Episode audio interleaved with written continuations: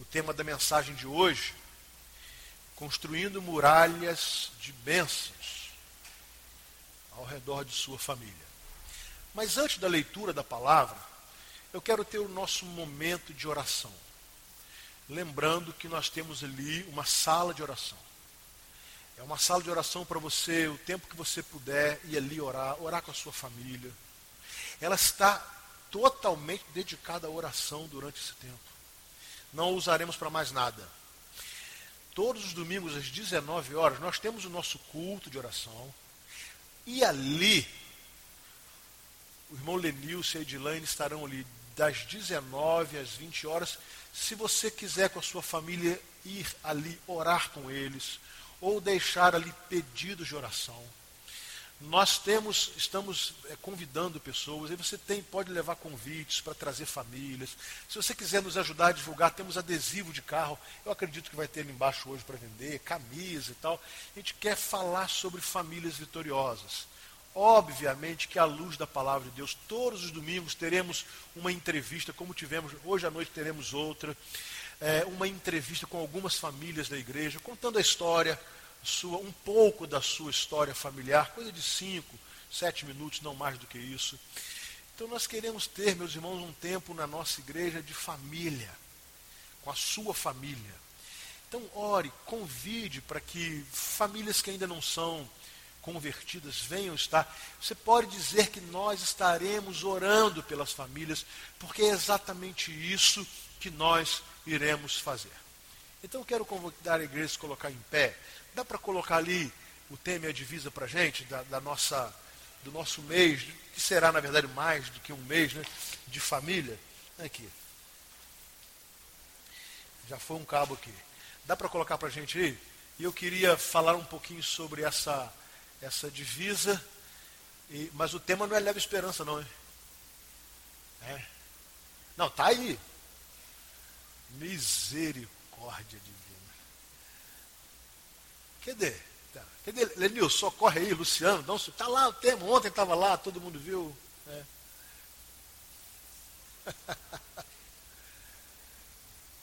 ah, bom, vocês descobrem depois, porque está aí, está. Muito bem. Eu quero, meus irmãos, é, orar.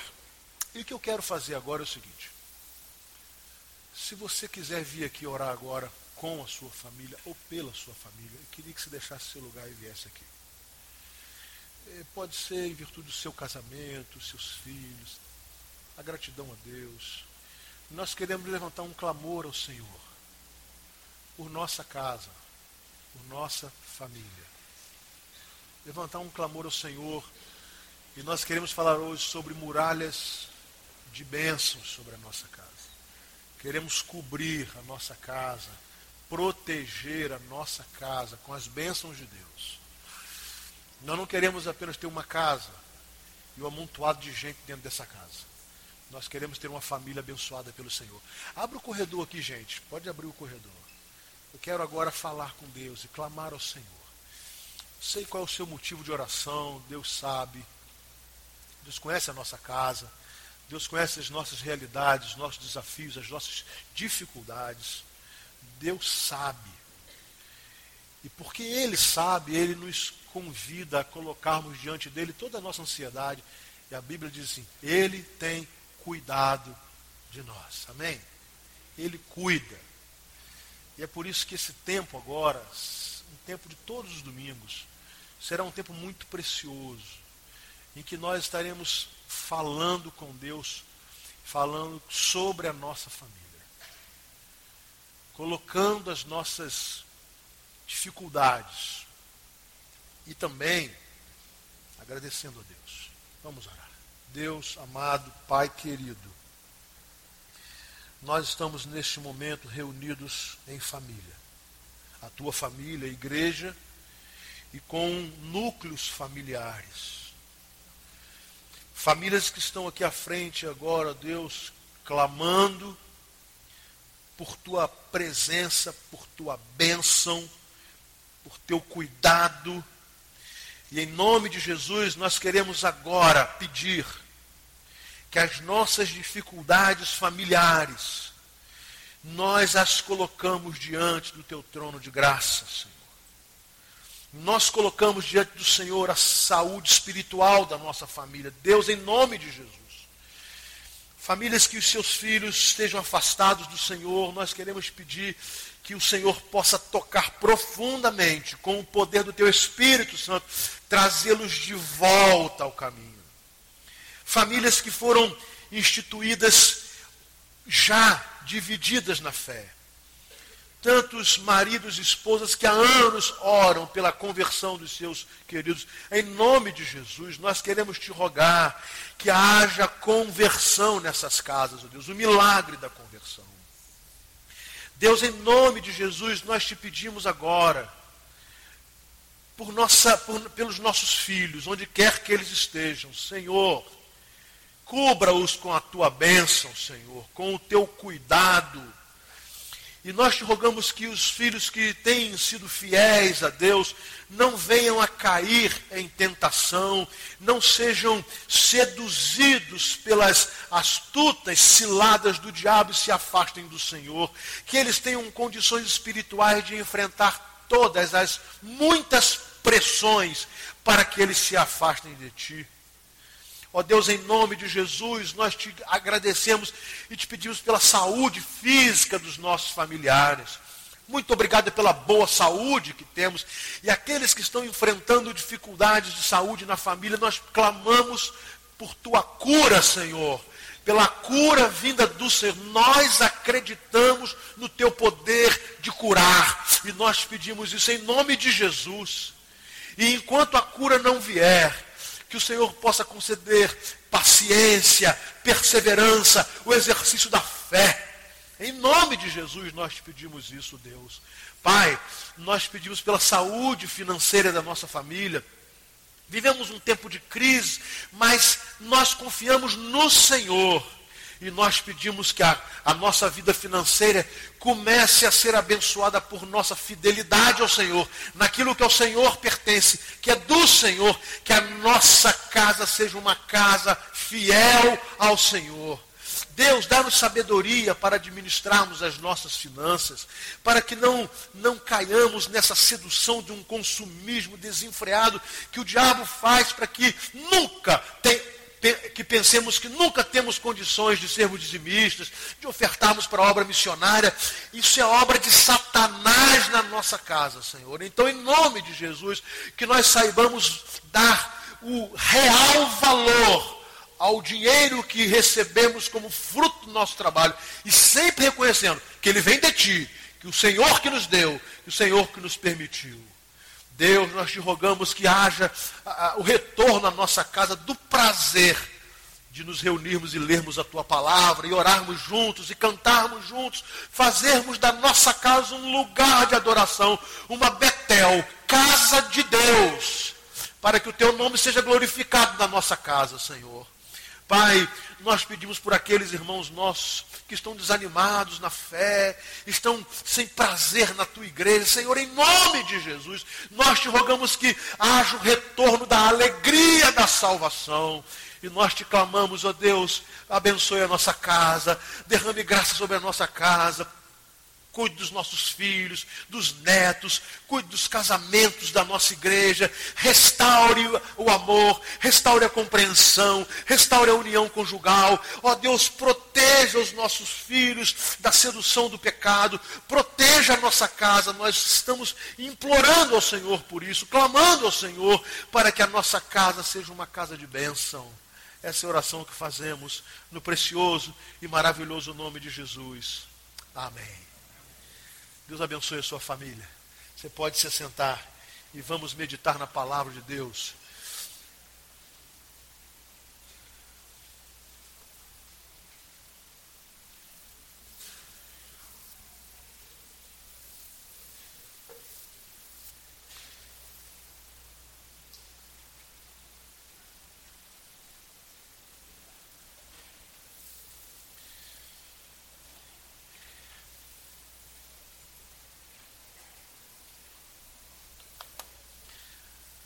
Meus amados, vamos abrir a palavra. No livro do profeta Jeremias, capítulo 6. Tiagão, Que coisa boa é você aqui, rapaz. Puxa vida, Deus é bom, né? Oh, o povo está muito feliz de você aqui. A gente tem orado muito por você, por vocês, né? Por Oscar, por Angelita, por família de vocês, né? E que, que felicidade está no coração de todos nós por vermos você aqui e saber que naqueles momentos mais difíceis Deus esteve presente em todo o tempo. Gente tem orado muito por você. Deus te abençoe, querido. Deus te abençoe. Meus amados, o capítulo 6 da, do profeta Jeremias. Eu quero ler com vocês o versículo 16 e pedir que você, e 17, fique com sua Bíblia um pouco aberta. O tema da mensagem será Protegendo sua família com muralhas de bênçãos. Assim diz a palavra do Senhor. Assim diz o Senhor. Ponham-se nas encruzilhadas e olhem. Perguntem pelos caminhos antigos. Perguntem pelo bom caminho. Sigam-no e acharão descanso. Mas vocês disseram: não seguiremos. Coloquei sentinelas entre vocês e disse: prestem atenção ao som da trombeta. Mas vocês disseram: não daremos atenção. Versículo 21. Assim diz o Senhor: estou colocando obstáculos diante deste povo. Pais e filhos tropeçarão neles, e vizinhos e amigos perecerão. Protegendo a sua família com muralhas de bênçãos. Esse texto, ele está num contexto em que Jerusalém estava sendo sitiada pelos babilônios. Sitiada. Jerusalém já tinha sido alertada de muitas formas. Judá tinha sido alertada, as famílias de Israel tinham sido alertadas de muitas formas quanto à fidelidade a Deus, a, a fuga, a, a, abandonar a idolatria, quanto a servir a Deus de todo o coração, quanto a abandonar o pecado, quanto a, a ter uma vida digna de filhos de Deus e as famílias de Israel continuavam a desobedecer e ainda mais se voltaram contra o profeta de Deus. Jeremias foi um profeta que se, se o trabalho dele fosse avaliado por resultados, por números, ele seria um fracasso. Porque ninguém ouviu Jeremias. Ninguém deu ouvido a Jeremias. Toda a pregação de Jeremias foi rejeitada pelas famílias de Israel. Agora, ele chama, como porta-voz de Deus, as famílias de Israel, o povo de Israel, para se voltar aos caminhos antigos, para voltar ou perguntar pelo bom caminho que o povo andara no passado. Porque se as famílias de Israel voltassem aos caminhos antigos, às veredas antigas, ao bom caminho, elas encontrariam paz, encontrariam um descanso. E o que estava previsto para Israel era uma tremenda destruição. As famílias perderiam as suas casas, suas casas seriam queimadas, perderiam os seus bens, perderiam a segurança das muralhas de Jerusalém, perderiam o templo, o lugar de culto, perderiam tudo. A história da ocupação, do, da destruição de Jerusalém conta que as mulheres pranteavam, as mulheres grávidas desesperadas não queriam nem dar à luz, as famílias estavam famintas, as pessoas estavam atrás dos animais para poder comer. Foi uma desolação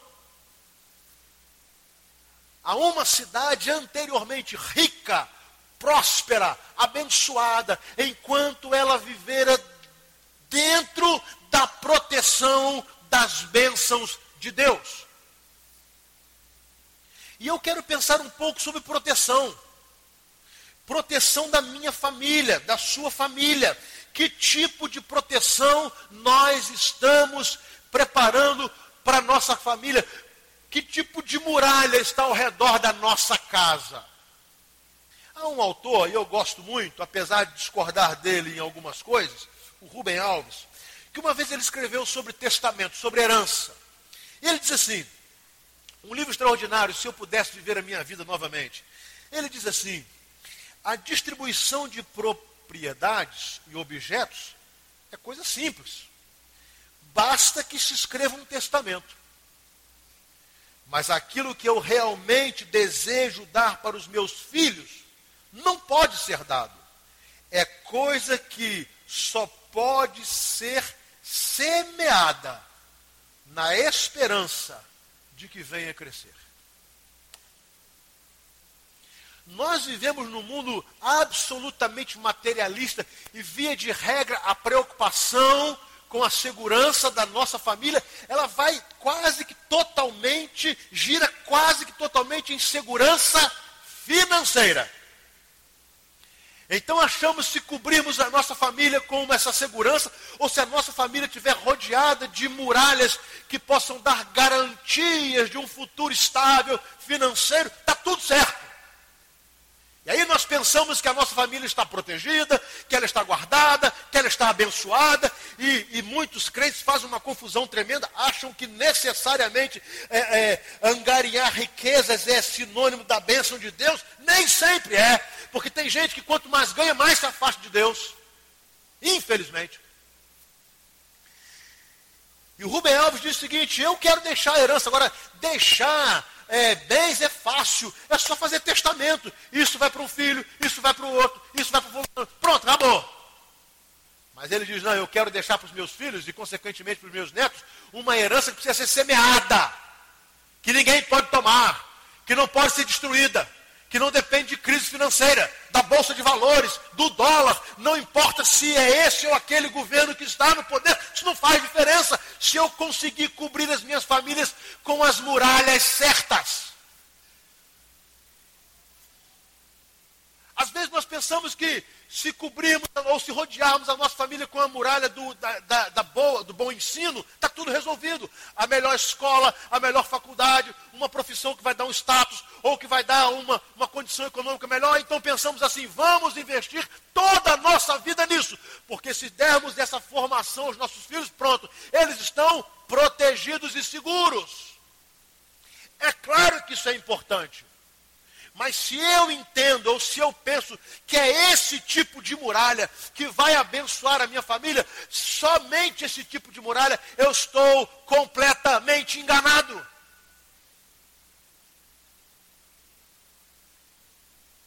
É bom que nós nos lembremos que quando a primeira leva de cativos foi levada de Jerusalém para a Babilônia, foi levada a nata intelectual e social de Israel. Se vocês se lembram de Daniel capítulo 1, e Nabucodonosor manda escolher dentre os jovens de Judá quem? Os melhores, os cultos, com uma grande formação, com habilidade para trabalhar no palácio, que sabiam manejar vários idiomas, gente com uma formação extraordinária, mas eram escravos agora. Porque a muralha que havia sido colocada em redor deles era só uma muralha social, intelectual e econômica, nada mais. Eles não tinham uma muralha espiritual ao redor da casa deles. Não tinham. E aí, essa nata intelectual de Israel foi levada para servir, para dar frutos para Nabucodonosor lá na Babilônia. Por quê? Porque as famílias de Israel haviam se esquecido das bênçãos de Deus e que toda a prosperidade que, a, que, que elas tinham vinham de Deus, o cuidado de Deus, a proteção de Deus. E se esquecendo disso, acharam que segurança financeira, intelectual e social seriam muralhas suficientes para proteger suas famílias. Mas não foram não foram. houve uma desolação em Jerusalém. Os filhos dos ricos, os bem formados, foram levados para a Babilônia. Os pobres, as pessoas sem formação, ficaram num lugar completamente destruído, só ficaram ali para passar fome e para padecer necessidade.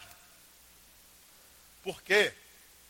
Porque as famílias de Israel se esqueceram da verdadeira muralha de bênção. O profeta, Deus vai em nome do, por intermédio do profeta dizendo: ponham-se nas encruzilhadas e olhem e perguntem pelos caminhos antigos. Meus irmãos, há um tempo, e eu creio que é esse, que as famílias cristãs precisam retornar aos caminhos antigos, aquilo que aprenderam no passado, aquilo que aprenderam quando verdadeiramente os pais pegavam a, a palavra de Deus, e a palavra de Deus era manual de vida e de conduta.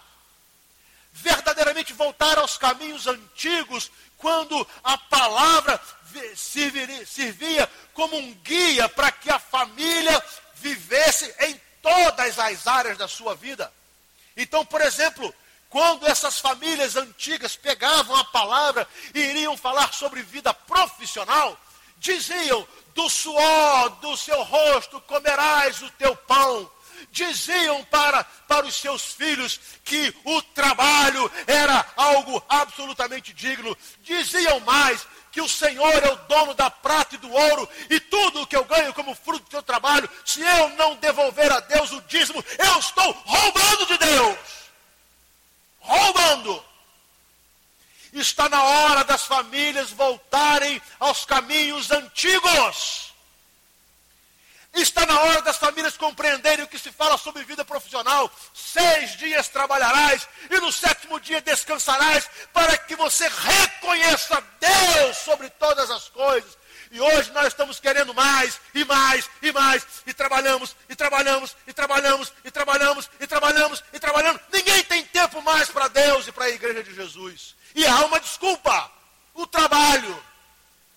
Deus determinou que nós deveríamos ter um período sabático. Isso não tem nada a ver de qual o dia da semana. Deus determinou isso. E é exatamente pela desobediência que nós vivemos um tempo todo mundo estressado, todo mundo deprimido, todo mundo desesperado, porque ninguém para. Esse dia é de Deus, esse tempo é de Deus. Vamos orar, vamos adorar a Deus, vamos reunir a nossa casa e dizermos: Alegrei-me quando me disseram, vamos à casa do Senhor. É impressionante, porque a gente pede que Deus nos dê trabalho, e Deus nos dá o trabalho, e depois nós usamos a desculpa do trabalho para não termos tempo para Deus. Que coisa impressionante. Que coisa impressionante. Não há falta de tempo a falta de prioridade. Falo isso repetidas vezes. Não há falta de tempo. Meus irmãos, está na hora das famílias voltarem em busca dos caminhos antigos. Queridos, se nós atentarmos bem, os caminhos familiares cristãos antigos eram, eram, eram caminhos que nos traziam para Deus. E sejamos sinceros, qual é o tempo que nós damos na nossa casa para as coisas de Deus? Eu estou me incluindo, gente, eu não estou falando para vocês, eu estou falando para todos nós. Qual é o tempo? Se formos bem sinceros, nós temos na nossa casa internet, várias televisões, canal de assinatura, e isso, e aquilo, e aquilo. Não dá tempo. Vocês já repararam que nós estamos tendo dificuldade até de sentarmos à mesa a hora do almoço, sem o celular do lado?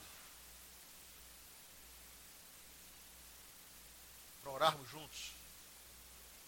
para agradecermos a Deus o sagrado pão de cada dia que Ele nos tem dado. Vocês têm reparado que as nossas famílias abandonaram os caminhos antigos e não têm mais tempo para Deus. Cada um num, num, quarto, num cômodo, cada um fazendo, vivendo o seu mundo dentro de casa, cada um buscando os seus interesses. E parece que nós só temos a casa para podermos ter um teto, acabou e pronto, mas isso não é família. Meus irmãos, a família é uma coisa que Deus instituiu. A família é uma coisa que Deus fez. A família é uma coisa que Deus tem para mim e para você. E a família é uma citação que eu farei para vocês. É uma entidade espiritual. Não é apenas um ajuntamento de pessoas que vivem debaixo, que vivem debaixo do mesmo teto. A família é uma entidade espiritual. Foi Deus quem fez a família. Nós precisamos olhar os caminhos antigos e pensar o que, que nós estamos fazendo com os nossos filhos. O que, que nós estamos fazendo com os nossos filhos? Que tipo de filhos nós estamos preparando?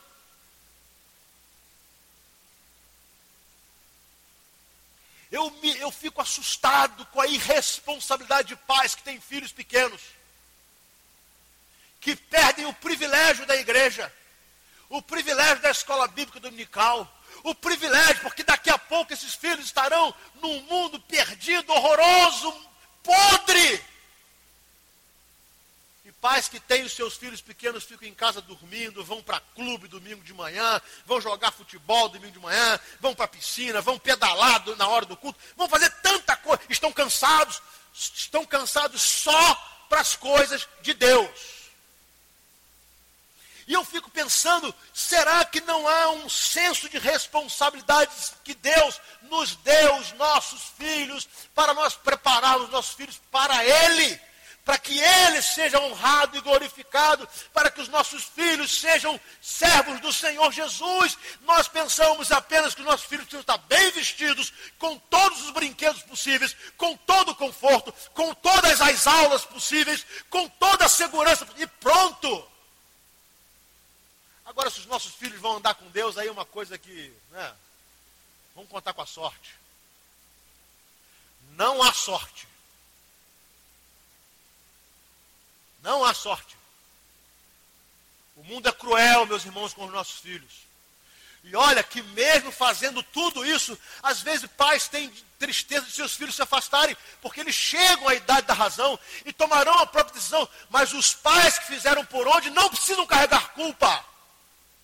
Não precisam. Mas eu tenho às vezes pena de pais que não investem espiritualmente nos filhos. Lá na frente irão chorar e vão dizer, por quê?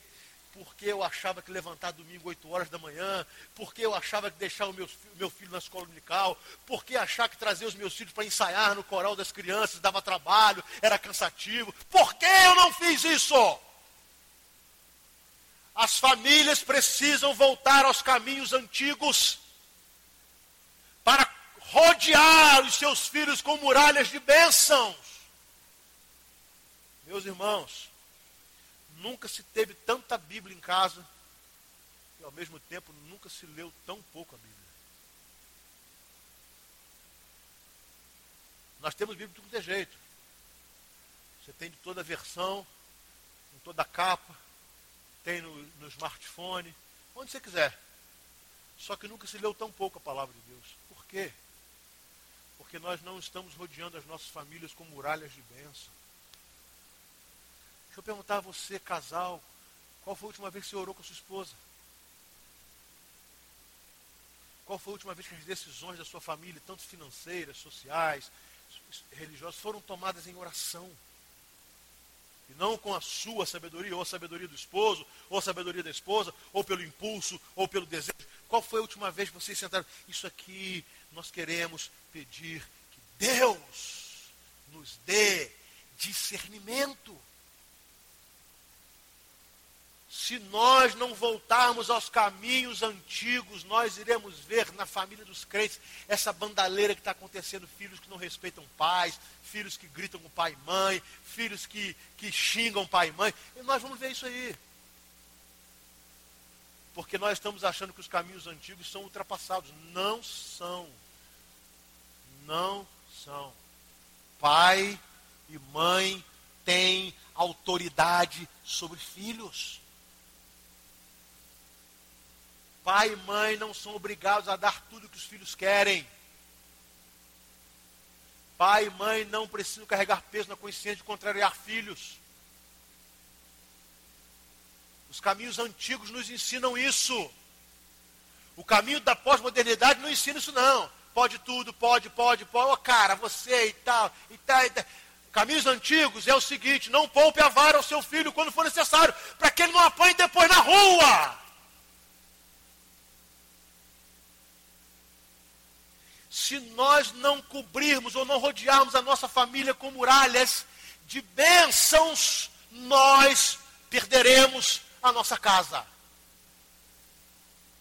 Meus irmãos, nosso casamento precisa ser rodeado de muralhas de bênçãos. Casais, cuidado. O diabo é astuto. A Bíblia diz que ele fica nos rodeando, bramando como leão, buscando a quem possa tragar. Ninguém está livre da infidelidade conjugal. Ninguém. E é bom que saibamos disso, para não pensarmos que nós somos imunes à queda. Porque é exatamente quem pensa ser imune à queda é que cai.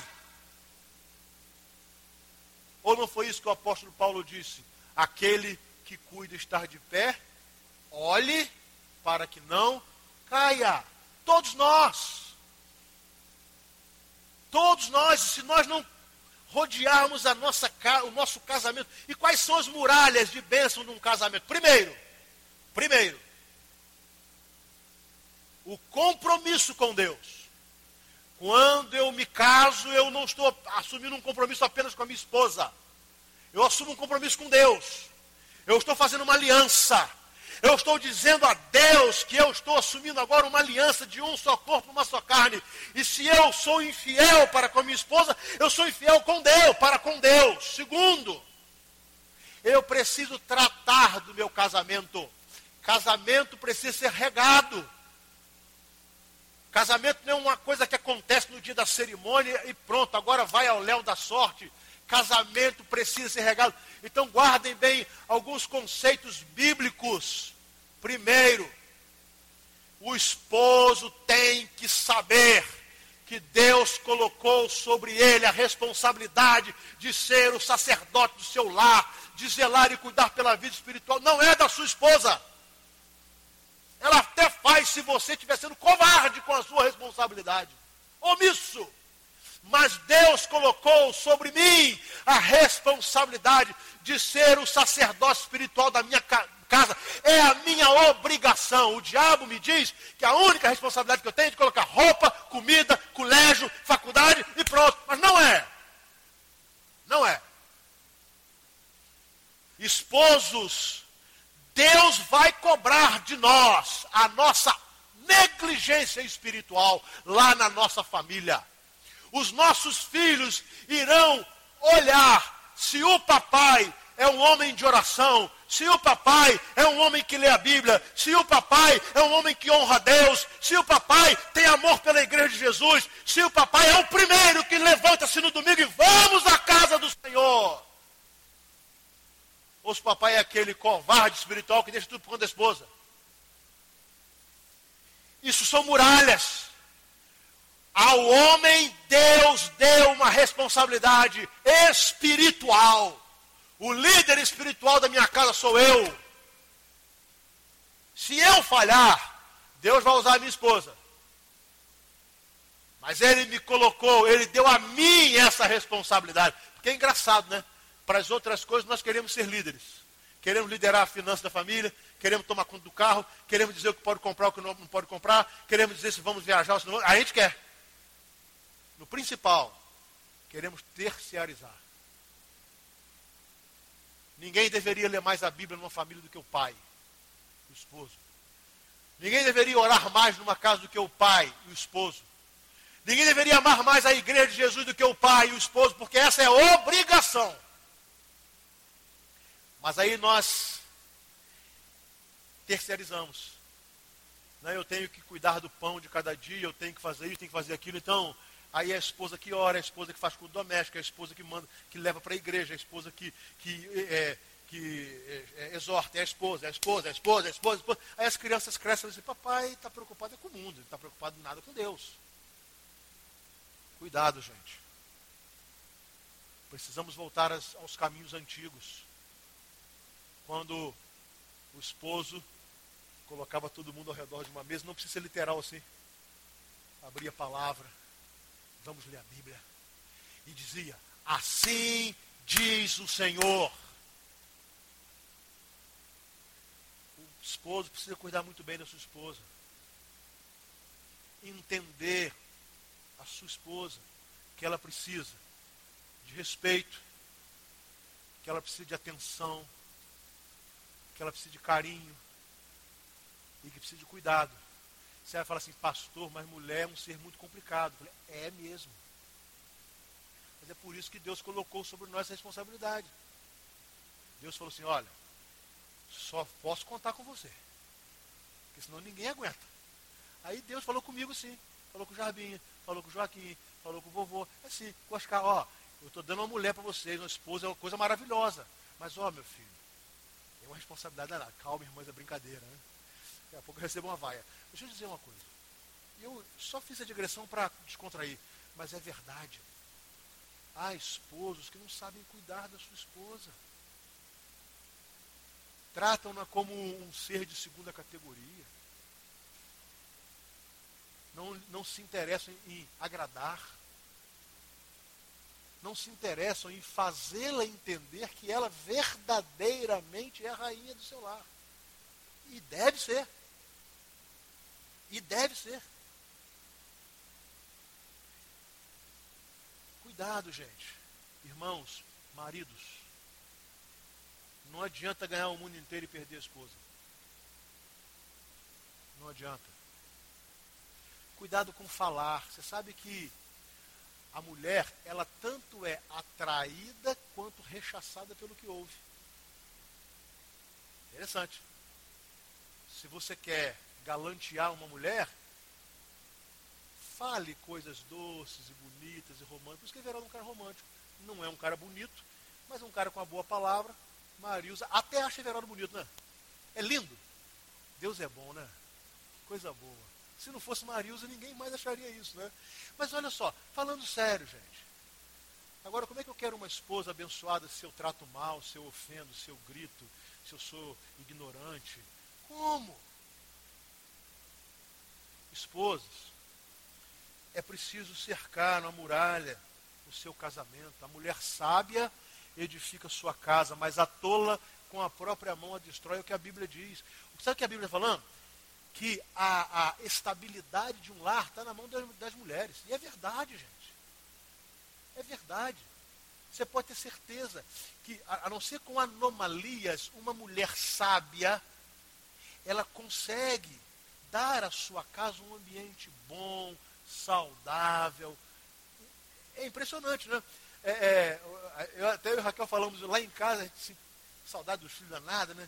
A gente sai assim, meu Deus, essa casa sozinha.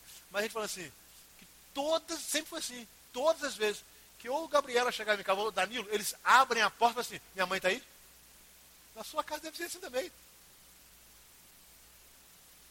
Impressionante isso. Por quê? Porque é a mulher que dá. Ou seja, ele sabe assim, se mamãe está em casa não vai faltar nada. Agora o pai não sei, né? Eles sabem disso. Se a mãe está em casa não vai faltar nada. Não vai faltar. Olha, irmãs queridas, o que o marido mais precisa é sentir-se respeitado. Como aquele sobre quem caiu uma responsabilidade tremenda: conduzir uma família. Aí quando a mulher não respeita o marido, quando desfaz, quando critica, só critica e não sabe nada, quando isso, quando tira do marido o lugar dele, está quebrando, está abrindo brechas na muralha. Assim como quando uma mulher é maltratada pelo marido, o marido está quebrando brechas na muralha. Nós precisamos voltar às veredas antigas, aos caminhos antigos. Não é o tempo que o marido mandava, a mulher baixava a cabeça, era, outro, era o outro extremo. Mas um tempo da sabedoria das funções na vida do casal. E depois, nós precisamos colocar muralhas de segurança sexual na vida dos casais. O que eu estou falando com isso? É que a vida sexual no casamento, primeiro, ela é autorizada por Deus. Segundo, ela é abençoada por Deus. Logo, ela deve existir.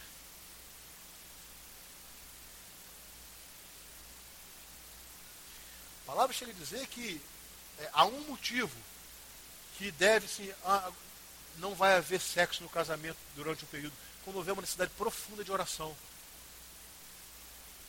Meus amados, é exatamente na vida sexual que o diabo tem conseguido mais vitórias. Marido e mulher para andar junto. Há circunstâncias que precisam estar separados, claro. Mas é, o possível é fazer o possível e mais do que possível para estar juntos. É não dar lugar ao diabo. É olhar para sua esposa e para o seu esposo como um presente que Deus deu. Para satisfação sexual também. São muralhas que protegem o casamento da desgraça, da destruição. Isso é muralha. O sexo abençoado no casamento é muralha de bênção. Cuidado com o mito da grama mais verde. Quando olhamos para o outro, ou para ou aquele, aquele homem, ou para aquela mulher, achando que ali pode ter uma coisa melhor, algo diferente. O melhor que tem para você está no seu casamento. Valorize, cuide, regue. Porque é isso que Deus quer até para que os nossos filhos possam crescer com uma noção exata do que é um casamento. O que é um casamento? Casamento é algo abençoado porque nós, crianças, estamos vendo que é algo abençoado. Meus irmãos, nós precisamos voltar e olhar um pouco atrás. Cuidado com esse conceito de pós-modernidade, que tudo é permitido, tudo vale, e que o importante é ter coisa, angariar, acumular, acumular conhecimento, acumular dinheiro, fazer, fazer, fazer. Às vezes nós achamos que se comprarmos nossos filhos com todos os presentes que eles querem, está tudo resolvido. Não está. Porque nunca será suficiente. Não está. Nada substitui um abraço. Nada substitui um beijo. Nada substitui um papo de pai, filho, de mãe e filho. Nada substitui isso. São muralhas que nós colocamos em volta da nossa casa, meus irmãos, para abençoar a nossa família. E se nós não cuidarmos, as brechas, as pequenas brechas, serão abertas. Lembrem-se que Jerusalém foi conquistada quando pequenas brechas foram sendo abertas no muro de Jerusalém pelos soldados de Nabucodonosor. Quando pequenos espaços começaram a ser abertos, dando um pequeno acesso à cidade, foi assim que começou. E um casamento começa a ser destruído com pequenos acessos que nós damos a outras coisas. Uma família começa a ser destruída quando vamos dando brecha ao que o diabo gostaria de fazer na nossa casa. E se dermos brecha, ele derruba o muro. E depois de derrubar, ele faz uma desgraça. Traz uma destruição total em famílias que poderiam ser abençoadas, desde que ouvissem a voz de Deus. Eu tenho consciência, eu já quero me encaminhar para o final, que talvez muitas pessoas não darão ouvido ao que eu estou falando, mas eu sei porque foi assim também. O texto diz: per perguntem pelos caminhos antigos, perguntem pelo bom caminho, sigam-no e acharão descanso. Mas vocês disseram não. Não seguiremos. É uma questão de foro íntimo. Ninguém pode obrigar ninguém a fazer coisa alguma. Essa é a verdade. As consequências vêm de acordo com as nossas escolhas, mas ninguém pode obrigar o outro a fazer. Ninguém pode. Ninguém pode. Você pode sair daqui nessa manhã dizendo, pastor falou tudo que eu não quero ouvir, não vou fazer paciência. A minha obrigação é falar o que a palavra de Deus manda. ponham muralhas ao redor da família de vocês, ou ao redor da nossa casa. Meus amados, encham os seus filhos de conceitos da palavra, do louvor. Expliquem a eles que a, a, a validade, o valor da vida de um homem não está na quantidade de bens que possui, possua. Irmãos, não, não percam tempo falando mal da igreja ou de pessoas de igreja para filhos. Eles aprendem isso, depois não vão querer saber de igreja. Igreja tem defeitos? Tem. Mas as bênçãos são muito maiores infinitamente maiores. E às vezes nós usamos a mesa da nossa casa para falar mal de pastor, de quem cantou, de quem falou, do professor da escola unical, do outro, do outro, do outro. Aí eles estão ouvindo. Eles estão ouvindo. Tenham certeza disso. E às vezes vamos considerar hipócritas, porque às vezes falamos mal do pastor, cantamos que ele é o melhor do mundo, ou do professor de escola unical. Oh, o Odilon, melhor professor de escola unical. Aí, aí o filho ouve em casa assim, mas a aula do Odilon hoje foi horrorosa. Estou dando um exemplo. Aí as crianças veem, a, a, a, além de ouvirem, opa, papai e mamãe são hipócritas. Cuidado. São brechas que nós vamos colocando, deixando que abram, sejam abertas na nossa casa. E ao invés de bênção, entra a maldição. Mesmo modo que Deus quer cobrir a nossa casa de bênção, o diabo quer cobri-la de maldição. O, o oposto de bênção é maldição. Deus não amaldiçoa ninguém. Deus não amaldiçoa. A maldição é a falta da bênção de Deus. E a minha casa só, só não tem a bênção de Deus se eu não quiser tê-la. Só assim. Do contrário, a minha casa será coberta da bênção do Senhor. Amém? Agora, tem que ter trabalho para isso. E eu quero terminar dizendo que a minha oração é que a nossa família esteja protegida em cada área pela bênção do Senhor. Muralhas de bênçãos. E nenhuma muralha aparece sem antes ter sido, sido construída. Nenhuma. Nenhuma.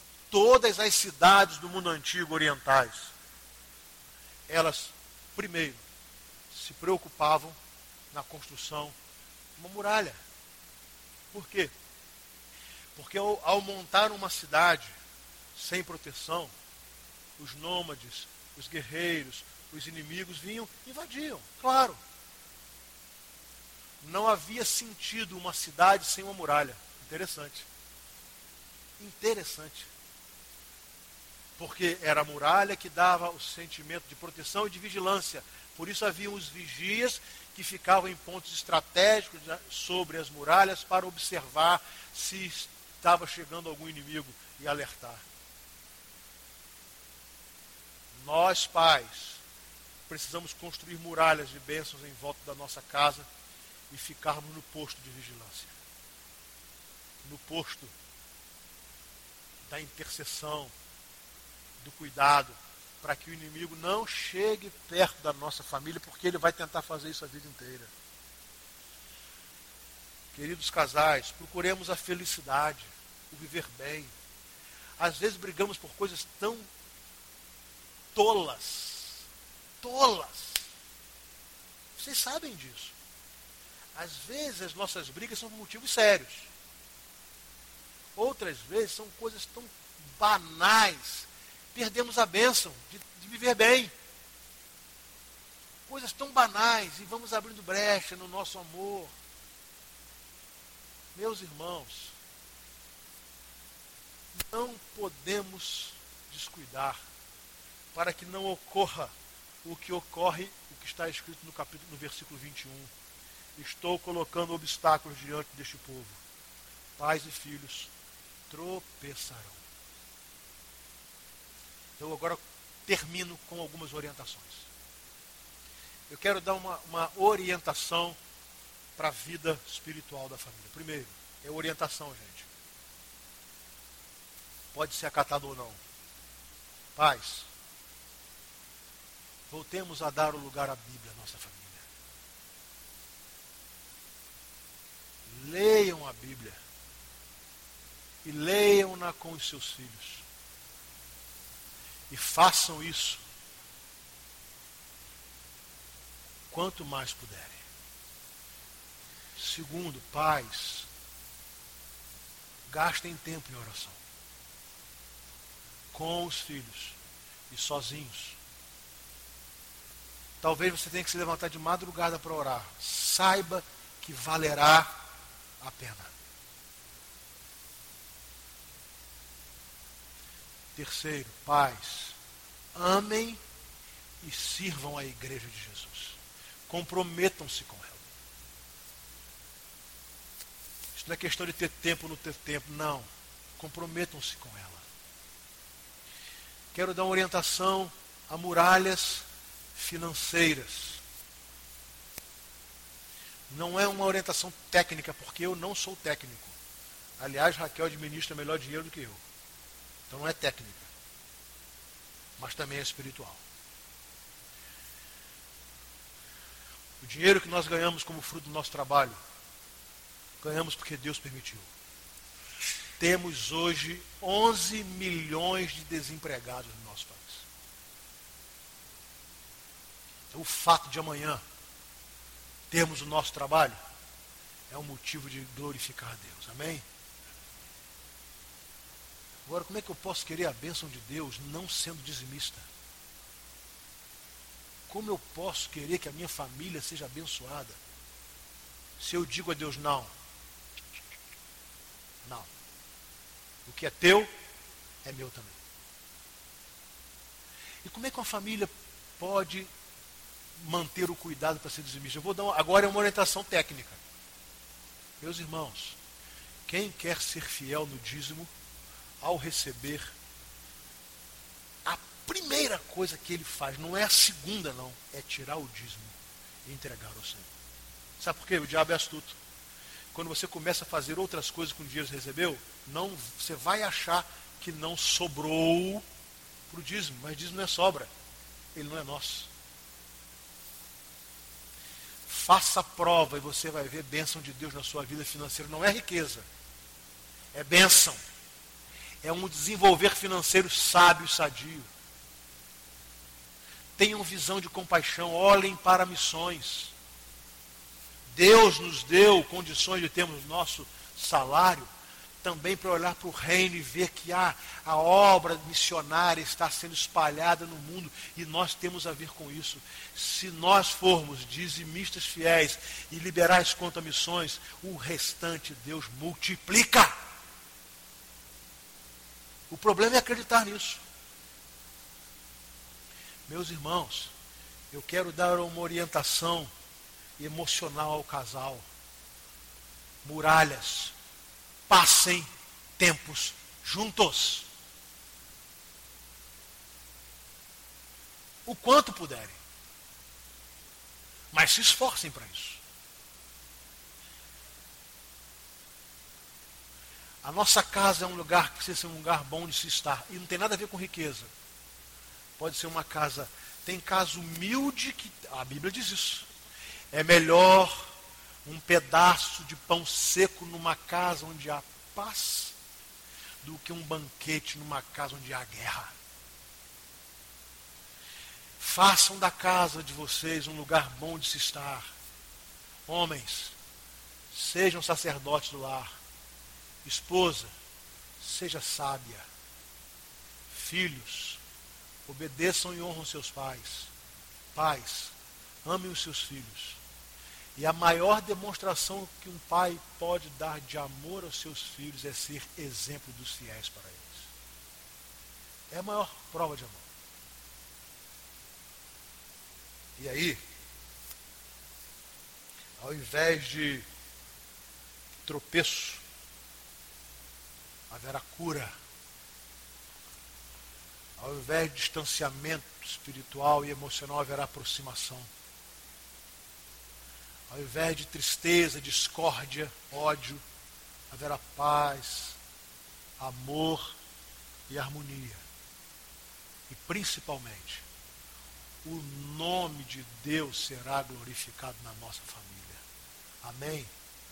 Então, ponham muralhas de bênçãos ao redor da casa de vocês.